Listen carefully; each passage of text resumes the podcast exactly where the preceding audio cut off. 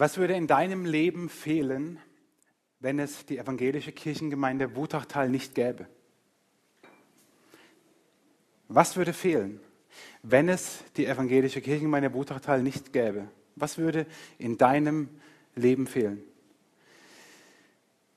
Petrus schreibt an seine Geschwister im Glauben, in der Verfolgung, in der Zerstreuung, auch über das, was Gemeinde ist und was Gemeinde ausmacht. Und wir rahmen oder klammern heute sozusagen den Text von letzter Woche aus dem vierten Kapitel mit Teilen aus dem dritten und aus dem fünften Kapitel. Und was Petrus schreibt, ist in kurzen Worten zusammengefasst, Gemeinde ist ein Ort des Segens. Gemeinde ist ein Ort des Segens. Er schreibt sogar, genauer gesagt, folgendes, 1. Petrus 3, Vergeltet nicht Böses mit Bösem oder Scheldwort mit Scheldwort, sondern segnet vielmehr, weil ihr dazu berufen seid, dass ihr den Segen ererbt. Okay, klingt jetzt vielleicht noch nicht ganz so spannend, aber dann lasst uns mal kurz reintauchen, was Segen ist und was, äh, wozu wir berufen sind. Segen bedeutet vom Alten bis ins Neue Testament nicht einfach nur ein nettes Wort. Segen bedeutet, dass das, was man spricht, geschieht. Theologen müssen es ja immer so ausdrücken, dass es keiner versteht und sprechen deswegen von performativem Sprechakt. Also das ist genau das Gegenteil von dem, was passiert, wenn die Ehefrau zu Hause einem Ehemann was sagt. Da passiert nämlich nichts. Also wenn es bei euch ansatzweise so ist wie bei uns. Äh, performative Sprechakt heißt, das, was wir sagen, geschieht. Was heißt das? Das heißt, wenn wir jemanden segnen, dann wird er in dem Moment auch gesegnet. Segen bedeutet vom Alten bis ins Neue Testament, von den unterschiedlichen Worten und Wortstämmen und Bedeutungen, die es besitzt, dass wir Gottes Wohlsein, Gottes Heilsein, Gottes Gunst in das Leben eines Menschen oder einer Gruppe hineinsprechen und dass das in dem Moment geschieht. Gottes, wir reden Gutes. Gut reden heißt es im Neuen Testament wörtlich übersetzt. Gut reden, nicht schön reden, das ist was anderes, sondern gut reden. Gut reden, gutes Reden. Und was Gutes? Ich möchte, dass der nachher auch so abgeht wie die Kinder. Äh, gutes Reden, nicht schönreden, gutes Reden, nämlich Gottes Güte in das Leben eines Menschen hineinsprechen. Und das heißt, wenn wir segnen, dann reden wir nicht nur, dann könnten wir echt alle möglichen nette Sprüchlein aus Poesiealben und keine Ahnung was nehmen, sondern es geschieht. Und andersherum heißt es, wenn es nicht geschieht, ist es auch kein Segen. Heißt aber nicht, dass es immer sofort passieren muss und sogar sichtbar passieren muss. Das kann auch im Verborgenen geschehen oder es kann Tage, Woche, manchmal Jahre später geschehen. Was hat Gott im Alten Testament selbst gesegnet und, und, und die, die ähm, Patriarchen damals gesegnet? Und der Segen ist erst viele, viele Jahre später sichtbar geworden. Aber wenn wir segnen, ist es echt mehr als einfach nur ein nettes Wort gesprochen, sondern in dem Moment, Gott wirkt in seiner ganzen Größe und zwar Gutes. Das ist Segen, Segen und Segnen. Und dazu sind wir berufen. Wir sollen das tun. Wir sollen segnen und Segen empfangen. Das ist unsere Berufung. Unsere Berufung ist nicht zu jammern und zu klagen, uns zu beschweren, zu streiten, zu spalten, zu hassen, zu motzen, auch wenn wir Deutsche sind. Deutsche motzen ja, bevor sie wissen, um was es geht. Das äh, ist einfach so. Hast du vorhin bei der Frage, was wäre dein Leben ohne die evangelische Kirchengemeinde im Wutachtal, vielleicht auch nur gedacht, es wäre ruhiger oder mein Mann wäre mehr zu Hause oder meine Frau wäre mehr zu Hause. Vielleicht kam dir irgend so ein kritischer Gedanke und der ist okay, aber typisch deutsch, dass der vielleicht als erstes kommt. Vielleicht sind dir aber auch ganz, ganz viele positive Dinge gekommen. Und das hat damit zu tun, dass Gemeinde ein Ort des Segens und des Segnens ist. Also das, was Gott tun möchte, dazu beruft er uns, beruft er dich, beruft er mich, jeden einzelnen von uns. Das ist Gemeinde. Und Petrus schreibt das seine, an seine Glaubensgeschwister in der Verfolgung sehr konkret. Und ich möchte das auch heute Morgen sehr konkret machen und dich bitten, das für dich zu überprüfen. Er schreibt ein Vers davor, nämlich wie das geschieht. Seid allesamt gleichgesinnt, mitleidig, brüderlich, barmherzig, demütig. Seid allesamt gleichgesinnt, mitleidig, brüderlich, barmherzig, demütig. Wenn wir so sind, dann wird es wahr, dass Alltagshelden nie alleine kämpfen. Nie, nie, nie. Nicht nur, weil Jesus immer bei uns ist, das ist ja schön und gut. Alleine schon, würde reichen. Aber weil er uns eine Gemeinschaft, eine Gemeinde an die Seite stellt, andere Alltagshelden. Und was heißt das jetzt? Was heißt gleichgesinnt zu sein? Was heißt das?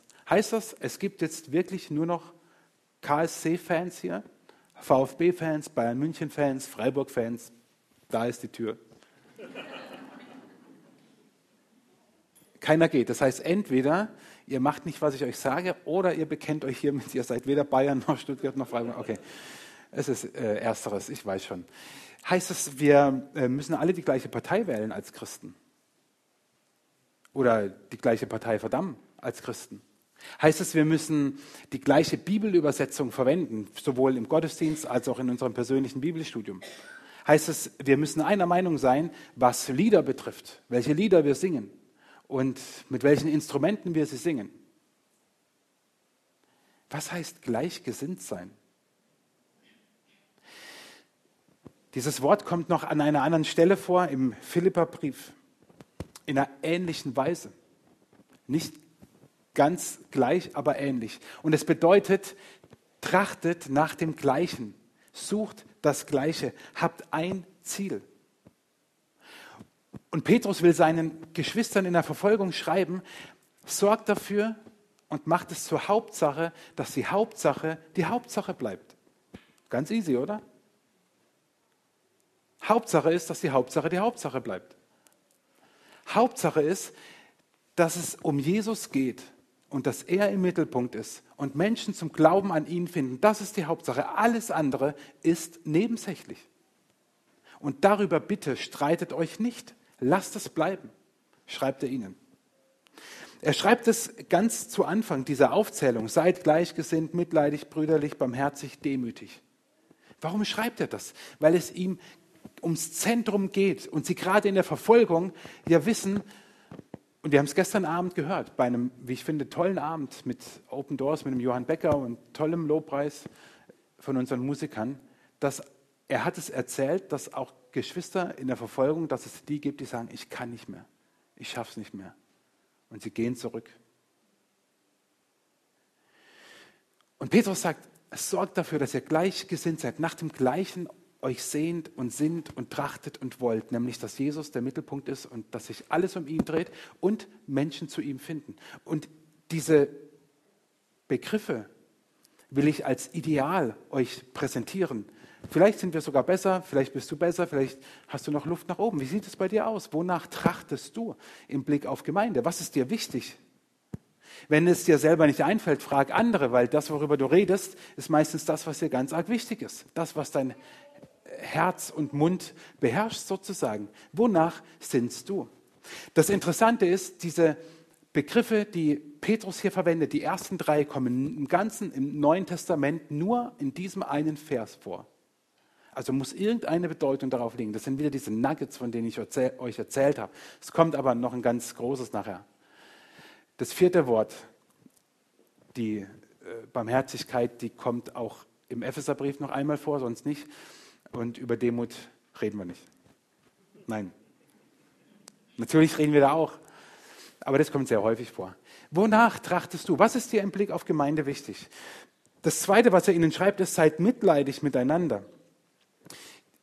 Johann Becker hat es gestern Abend auch erzählt. Ähm, Paulus, nicht Petrus, sondern Paulus verwendet im ersten Korintherbrief, im zwölften Kapitel, dieses Bild, dass die Gemeinde Jesu wie ein, ein Leib ist, ein Körper mit unterschiedlichen Dingen wie Armen, wie Beinen, wie Nase, wie Ohr, wie Mund und so weiter. Und wenn eins leidet, Vers 26, wenn eins leidet, dann leiden alle. Und das kennen wir doch schon von unserem Körper. Ich bin jetzt in einem Alter, da merkt man, wie es zwickt und zwackt.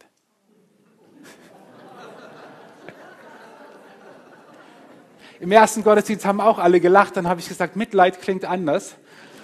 Und deswegen kriege ich zumindest von den Musikern ein bisschen Mitleid. Die wissen, wie sie mit mir umzugehen haben. Nein, Spaß beiseite. Wobei es gar kein Spaß ist, egal. Was ich sagen will, ist, wenn wir schon körperlich Schmerzen haben, nehmt nur mal Zahnschmerzen. Für mich die blödesten aller. Nehmt nur mal Zahnschmerzen. Die können so blöd werden, dass sie unser ganzes Wesen bestimmen. Du wachst auf und merkst, oh, da ist was, und dann gehst du durch den Tag und ah, es zieht wieder. Und du kannst dich gar nicht richtig konzentrieren auf das, was du tun willst, sei es Arbeit oder zu Hause irgendwo oder wo auch immer. Und, und immer dieser Stich vielleicht oder so ein Ziehen, es beschäftigt dich die ganze Zeit. Und so sagt Paulus, so soll es in der Gemeinde sein. Wenn einer leidet, dann betrifft es alle, nicht nur den einen. Und Gemeinde ist ja über Grenzen hinweg, die wir uns vielleicht manchmal setzen. In Gemeinde kommen Menschen zusammen, sind eine Gemeinschaft, die sie sich vielleicht nicht ausgesucht hätten. Wo du, wo du sagst, naja, wenn es nach mir ginge, wären alle so oder so oder die hätte ich mir nicht ausgesucht oder die, aber das spielt keine Rolle, weil durch Jesus sind wir eine Gemeinschaft und du, du leidest, du leidest mit, weil jemand anderes leidet. Petrus schreibt, seid brüderlich und schwesterlich, ergänze ich. Die hatten es damals halt nicht so davon. Aber wenn ihr an die, an die Predigt von Männlein und Weiblein denkt, dann erinnert ihr euch vielleicht, dass damals nach dem damaligen kulturellen Denken Frauen leider einfach nichts zu sagen hatten. Und deswegen schreibt er brüderlich, damit die, die es lesen, verstehen, um was es geht. Und er schreibt, seid brüderlich. Und eigentlich heißt es, habt die Brüder lieb liebt einander. Und was diese Liebe bewirken kann, will ich euch mal kurz lesen, was ähm, Paulus einmal schreibt an die Gemeinde in Thessaloniki. Eines der ältesten Dokumente, die wir haben. Und er hat Timotheus, seinen ähm, Mitarbeiter, in diese Gemeinde geschickt. Und was heißt es jetzt, einander brüderlich zu lieben und welche Auswirkungen hat es? Wir lesen es im, ähm, im 1. Thessalonicher, Vers, äh, Kapitel 3. Nun aber ist Timotheus von euch wieder zu uns gekommen und hat uns Gutes berichtet von eurem Glauben und eurer Liebe und dass ihr uns alle Zeit in gutem Andenken habt und euch danach sehnt, uns zu sehen, wie auch wir uns nach euch sehnen. Ihr Lieben, wie sehr hast du dich heute Morgen danach gesehnt, andere Geschwister hier in der Gemeinde zu sehen? Wie nach, wie sehr hast du dich danach gesehnt? Dadurch sind wir, liebe Brüder, euretwegen getröstet worden in aller unserer Not und Bedrängnis durch euren Glauben. Denn nun sind wir wieder lebendig, wenn ihr feststeht in dem Herrn. Paulus schreibt, Timotheus hat ihm berichtet von dem Glauben der Thessalonicher. Und er sagt, wow, das hat mich ermutigt, das hat mich getröstet, das hat mich sogar wieder lebendig gemacht. Wie sehr macht dich der Glaube anderer lebendig? Das meint dieses brüderliche, diese brüderliche Liebe, den anderen so zu lieben, zu achten, zu schätzen, dass du sagst, wow, ich bin gespannt, wenn ich ihn sehe, was er zu erzählen hat oder er hat mir schon erzählt und ich schaue in viele Gesichter von euch, wo ich Geschichten kenne, wo ich weiß, was ihr mit Jesus schon erlebt habt und wo ihr mir ein Vorbild seid und ich aus, aus Begegnungen, aus Gesprächen äh, heimgegangen bin oder aus dem Gottesdienst zurück und ich dachte, wow, so cool, solche Leute zu kennen, das ist Gemeinde. Und er sagt, geht so miteinander um, seid, seid brüderlich und seid barmherzig. Seid barmherzig. Wie kann ich euch jetzt Barmherzigkeit befehlen? Das funktioniert nicht. Und ich habe mir diese Situation vorgestellt der Christen. Warum schreibt Petrus den Verfolgten, denen, die das Bitterste erleiden müssen, seid barmherzig? Müsste er nicht den Römern schreiben, seid barmherzig mit den Christen? Warum schreibt er denen, die Unbarmherzigkeit erleben oder erleben, wie ihre Geschwister im Glauben getötet wurden, nur weil sie Jesus glauben? Warum schreibt er ihnen, seid barmherzig. Und ich habe mir das so erklärt. Wir können uns diese Situation nicht vor Augen führen. Die, die gestern Abend beim Anbetungsgottesdienst dabei waren und von Open Doors gehört haben, die können das jetzt vielleicht ein Stückchen besser ähm, nachvollziehen. Wenn du in so einer schlimmen Situation lebst, dann erlebst du ständig Druck. Und Druck bewirkt Gegendruck. Und wenn ständig etwas auf dich einprasselt und du morgens nicht weißt, ob du abends deine Familie wieder siehst, nur weil du an Jesus glaubst, dann macht es was mit dir. Und dann sind es nicht nur die großen Glaubenszeugnisse, sondern dann sind es auch die Momente, wo du dich vielleicht nicht so verhältst, wie du dich verhalten solltest. Und ich glaube, da hat es ordentlich gekracht bei denen, wenn die nur halbwegs menschlich waren. Weil dieser Druck, dem sie ausgesetzt waren, der muss sich irgendwo entladen. Und dann haben sie sich oft nicht so verhalten, wie sie sollten. Und dann schreibt Petrus ihnen, seid barmherzig. Aber wie kann ich barmherzig befehlen? Ich glaube, es funktioniert nur dort, wo wir uns erfüllen lassen, unser Herz barmherzig, ein erbarmungsvolles Herz, wo wir es erfüllen lassen von Jesus, vom Heiligen Geist selber. Ich mache mal den Umkehrschluss, ob er zulässig ist, weiß ich nicht. Das könnt ihr selber beurteilen. Ich glaube, wir sind dort unbarmherzig. Ich kann es von mir sagen. Ich bin dort unbarmherzig, wo mein Herz nicht erfüllt ist oder in dem Maße, wie es vielleicht sollte, von der Liebe Jesu und vom Geist Gottes, sondern wo mein Herz manchmal eher so wie so eine Mördergrube ist und ich ähm, dumme Gedanken, schlechte Gedanken, böse Gedanken über andere habe. Und dann sind nicht die anderen das Problem, sondern ich. Und es ist meine Aufgabe, immer wieder an diese Quelle zu gehen, immer wieder zu trinken vom lebendigen Wasser. Jahreslosung, kleine Erinnerung immer wieder anzuzapfen. Es ist da, immer wieder die Zeiten mit Jesus zu suchen, mit anderen Christen, die mich ermutigen, in der Bibel zu lesen. Und dann, und da bin ich mir sicher, werden wir barmherziger, wenn unser Herz damit erfüllt ist. Wenn in unserem Herz aber alles mögliche andere ist, wie sollen wir dann mit anderen barmherzig umgehen, wo wir eigentlich mit uns selber nicht im Reinen sind? Und deswegen kann ich euch nicht Barmherzigkeit befehlen. Das funktioniert nicht, glaube ich. Ich kann euch auch nicht befehlen, in der Bibel zu lesen oder regelmäßig in Gottesdienst zu kommen. Ich glaube aber, dass es euch und euren Mitmenschen gut tut. Und er schreibt, seid demütig. Darauf kommen wir später. Weil das ist ein ganz besonderes Nugget. Ich euch nochmal den, den Vers zeigen. Seid allesamt gleichgesinnt, mitleidig, brüderlich, barmherzig, demütig. Das schreibt er seinen Geschwistern, die in der Zerstreuung, in der Verfolgung leben, die die nicht zu Hause sind, die keine Heimat haben. Und ich dachte mir, wenn du so lebst, dann ist Gemeinde Heimat. So wie Matthias es vorhin gesagt hat, wie er und Susanne es lieben, in anderen Ländern Gottesdienste zu besuchen. Aber hier ist die Heimat. Manche reden von einer geistlichen Heimat, die man hat. Heimat ist in einer großen Diskussion, gerade auch gesellschaftlich. Heimat ist dort, wo deine Seele Ruhe findet, auftankt und andere inspiriert. Dort, wo du merkst, ja, hier kann ich mich fallen lassen. Hier bin ich zu Hause. Und ich wünschte mir, wir könnten alle sagen, die evangelische Kirchengemeinde Wutachtal, das ist meine Heimat. Ich bin nicht weit von hier aufgewachsen. Meine ersten eineinhalb Jahre Lebens, Lebensjahre habe ich in, in, in Engen verbracht und bis ich knapp neun war, war ich in Murg. Aber ich würde nicht sagen, dass diese Orte meine Heimat sind. Zu weit ist es weg und zu kurz war ich dort. Was ist deine Heimat? Gemeinde als Heimat. Wie schön ist das denn? Gemeinde als der Ort, wo die Seele Ruhe findet, wo sie auftankt und wieder andere inspiriert und es ganz praktisch wird, Alltagshelden kämpfen nie alleine. Es gibt im Neuen Testament, wie ich finde, also es gibt viele schöne Texte über Gemeinde, aber den schönsten Text über Gemeinde, mit denen, den will ich mit euch lesen aus der Apostelgeschichte. Sie blieben aber beständig in der Lehre der Apostel und in der Gemeinschaft und im Brotbrechen und im Gebet. Es kam aber Furcht über alle Seelen und es geschahen auch viele Wunder und Zeichen durch die Apostel. Alle aber, die gläubig geworden waren, waren beieinander und hatten alle Dinge gemeinsam. Sie verkauften Güter und Habe und teilten sie aus unter alle, je nachdem es einer nötig hatte.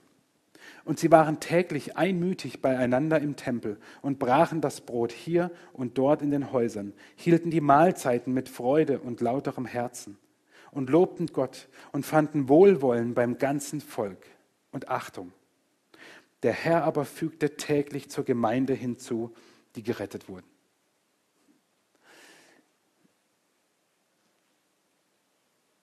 dieser Text spiegelt für mich so viel Kraft, so viel Liebe, so viel Schönheit, so viel Dynamik wider wie, wie kein anderer Text. Was wir hier lesen, ist kein reiner Bericht aus Vergangenheit, sondern das ist Gemeinde. Diese Kraft Gottes, wo Gott drin ist, da wirkt er auch. Und wenn wir Gemeinde Jesus sind, dann ist er drin und dann wirkt er auch. Das ist Gemeinde, die volle Kraft. Was haben die damals erlebt? Und was können wir heute erleben? Weil Gott drin ist, weil Gott in christlicher Gemeinde drin ist. Und diese Schönheit, die sie ausstrahlt, sie fanden Wohlwollen beim ganzen Volk. Einige Jahre später wird die Gemeinde verfolgt. Hier war es eine Zeit, in der sie voller Schönheit waren und attraktiv waren, anziehend waren und die Menschen, im, im, sie hatten Wohlwollen. Und täglich fügte Gott Menschen hinzu, die gerettet wurden. Was ist das für eine Dynamik? Stellt euch vor, da kommen Menschen täglich dazu, die gerettet wurden, die Jesus ihr Leben anvertraut haben, die gesagt haben, ich will diesen heidnischen Religionen äh, ab, abschwören, ich, ich will Jesus alleine vertrauen, er soll der Herr meines Lebens sein, weil ich ihn brauche. Und die kommen zu dieser Gemeinde dazu und wissen nicht, dass man beim Lobpreis die Hände hebt. Oder dass man beim Abendmahl nur ein Stückchen Brot nimmt und nicht fünf. Die wissen auch nicht, dass wenn man betet, dass man ganz fromm dasteht. Und die wissen auch nicht, dass man beim Beten kein Kaugummi kaut. Aber beim Kaugummi kauen darf man beten. Was muss das die Gemeinde damals Tag für Tag durcheinander gebracht haben. Überlegt nur mal, wie schön wäre das, wenn in unserer Gemeinde täglich Menschen dazukommen, die gerettet werden, die Jesus glauben und vertrauen, ihr Leben ihm anvertrauen. Was würde das mit uns alleine machen? Die hätten Fragen, wo ich hoffe, dass wir sprachfähig sind und Auskunft geben können. Und das würde uns durcheinanderwirbeln. Und wir müssen unseren Glauben nicht nur irgendwie bekennen, sondern mit ihnen zusammen sprechen und sagen, was, was heißt das? Jesus ist für dich gestorben, ja, und Sünde, ja schön, aber musste das Kreuz sein und das Blut? Und ich meine, die Ewigkeit, Gott ist doch lieb, warum Hölle und gibt sie jetzt wirklich? Und ah, mach das mal. Und dann weißt du, wie schön Gemeinde ist, wenn auch noch andere da sind, die mitreden. Und diese Dynamik, die hineinkommt in diese Gemeinde, weil viele gerettet wurden. Und das alles, und deswegen liebe ich dieses Bild. Das alles steht hinter den Kindern, die da vorne jubeln und feiern. Die ganze Footballmannschaft steht dahinter und stärkt ihnen den Rücken.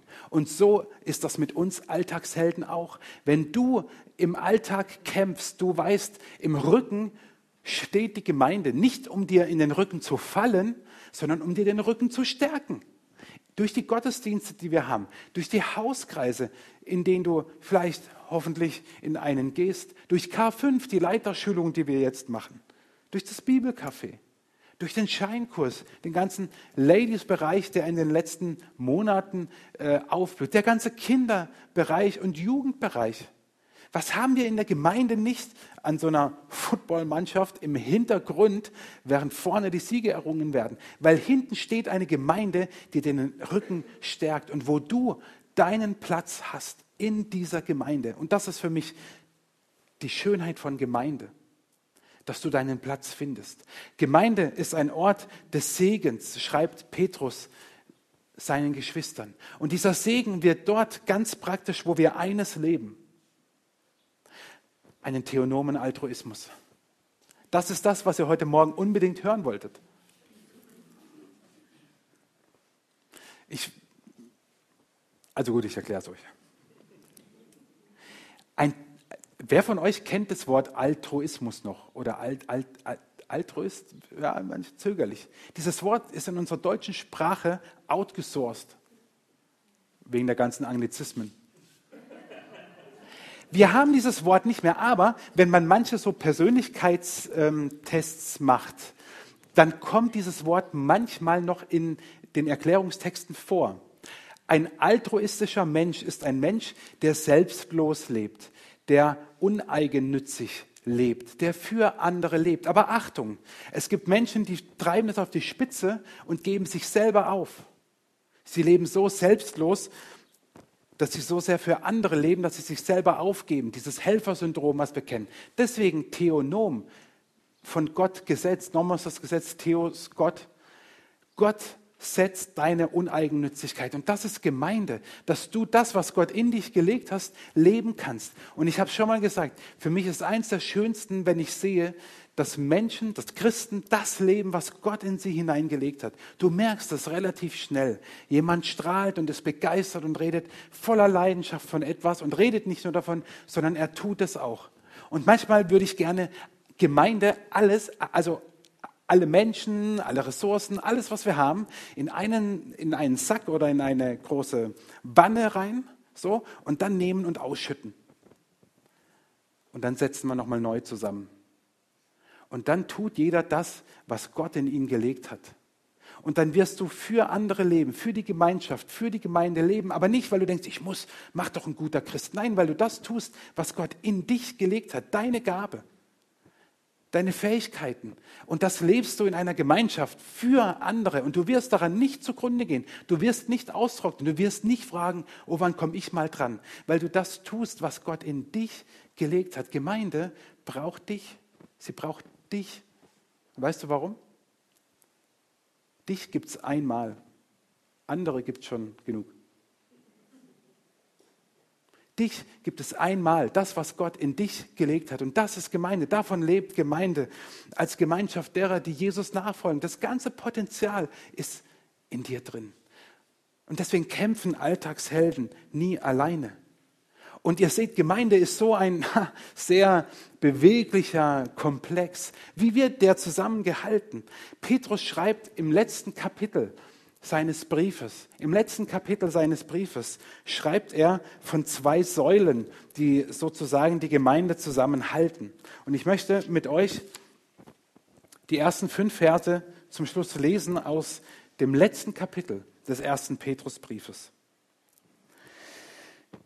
Die Ältesten unter euch ermahne ich, der Mitälteste und Zeuge der Leiden Christi, der ich auch teilhabe an der Herrlichkeit, die offenbart werden soll. Weidet die Herde Gottes, die euch anbefohlen ist. Achtet auf sie, nicht gezwungen, sondern freiwillig, wie es Gott gefällt. Nicht um schändlichen Gewinns willen, sondern von Herzensgrund. Nicht als Herren über die Gemeinde, sondern als Vorbilder der Herde. So werdet ihr, wenn erscheinen wird, der Erzhirte die unvergängliche Krone der Herrlichkeit empfangen. Desgleichen ihr Jüngeren, ordnet euch den Ältesten unter. Alle aber miteinander haltet fest an der Demut. Denn Gott widersteht den Hochmütigen, aber den Demütigen gibt er Gnade.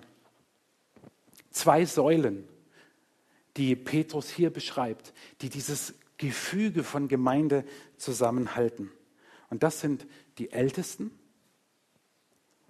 und die Demut.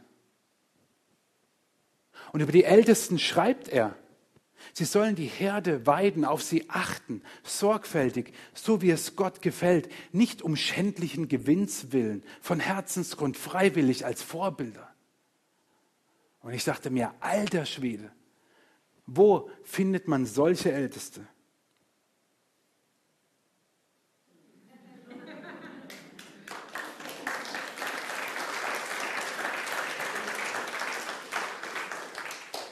Ich habe jedes dieser Worte, dieser Beschreibungen, die Petrus auf die Ältesten nimmt, genommen. Ich habe jedes genommen. Und ich habe euch, liebe Älteste, lieber Daniel, lieber Rainer, lieber Jürgen, lieber Matthias, liebe Martina, die im ersten Gottesdienst war, liebe Claudia, die bei den Kindern ist und liebe Ute, hallo, du hörst es im Urlaub in Portugal. Ich habe jedes dieser Worte genommen und habe es auf euch angewandt. Jedes einzelne. Und ich hatte nicht den leisesten Zweifel, auch nur weder bei einer Eigenschaft, die hier über die Ältesten beschrieben steht, noch bei einem der Ältesten. Nicht den leisesten Zweifel, nicht mal den Hauch eines Zweifels, nicht mal den Anflug, dass ich denke, ja, aber nein. Mit euch Gemeinde zu leiten ist deswegen so besonders, weil ihr das erfüllt, weil ihr diese Säule seid. Und wenn ihr sie nicht wärt, würde diese Gemeinde um die Ohren fliegen. Und weil es nicht auch schon Älteste vor euch gab, die dem entsprochen haben, ist diese Gemeinde so gewachsen. es ist ein Vorrecht mit euch auf eure Art unterschiedlich, so wie ihr seid, diese Gemeinde zu leiten. Und es ist Wahrheit. Matthias hat ganz am Anfang des Gottesdienstes gesagt, dass göttliche Wahrheiten unseren Alltag prägen sollen. Da haben wir eine göttliche Wahrheit, die mal ganz real wird. Da haben wir ein Bild, Petrus sagt das. Die Säulen sind einmal die Ältesten, ja, und wir haben diese Ältesten und sie leiten diese Gemeinde so, wie Petrus es ihnen schreibt. Die zweite Säule, von der er schreibt, ist die Demut. Er schreibt am Ende, alle, und deswegen habe ich es vorhin übersprungen, weil er schreibt alle, also auch die Ältesten, auch die Leitung, alle, alle in der Gemeinde, alle aber miteinander, haltet fest an der Demut. Denn Gott widersteht den Hochmütigen, aber den Demütigen gibt er Gnade. Alle aber haltet fest an der Demut. Diesen Vers kann man nicht schlechter übersetzen. Ich habe in der Vorbereitung geguckt, was steht dort, oder ich bin drauf gestoßen. Ich habe danach geguckt und es ist kein Scherz, was dort steht. Wisst ihr, wie dieser Vers eigentlich lautet? Dieser Vers heißt eigentlich nicht, alle aber haltet fest an der Demut, sondern er heißt, legt euch einander oder allesamt die Demut wie eine Schürze. Das steht dort. Wörtlich, wortwörtlich. Alle griechischen Experten, wir können nachher gucken. Ich habe geguckt und Wörterbücher gewälzt. Dort steht, legt, da steht mein Papa, der Meistergriller, falls es ist.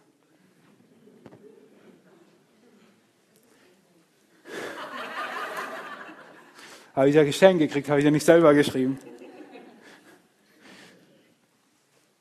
Legt die Demut euch und einander wie eine Schürze an. Das steht dort. Und das ist dieses besondere Nugget, von dem ich euch vorhin geschrieben habe. Warum? Wenn ich eine Schürze anziehe, dann soll sie mich schützen. Wenn ich eine Schürze am Grill oder in der Küche anziehe, das passiert wirklich, also ich rede jetzt nicht wie ein Blinder von der Farbe, sondern ich habe die manchmal an. Ach so, man sieht es ja sogar. Ähm, wenn ich eine Schürze anziehe, soll sie mich schützen. Sie soll mich vor dem schützen, was nicht passieren soll. Sie soll mich vor dem schützen, was mich schmutzig macht, was mich dreckig macht. Und das hält Gemeinde zusammen, die Gemeinschaft dieser Alltagshelden, die Demut, weil sie uns schützt vor dem, was uns schadet, was uns schmutzig macht. Ich finde das, als ich das gelesen habe, fand ich das total faszinierend, weil Demut ist nicht unbedingt das Top-Wort der deutschen Sprache, wo alle gleich glühende Augen kriegen und sagen, wow, ja, ich nenne mein Kind Demut.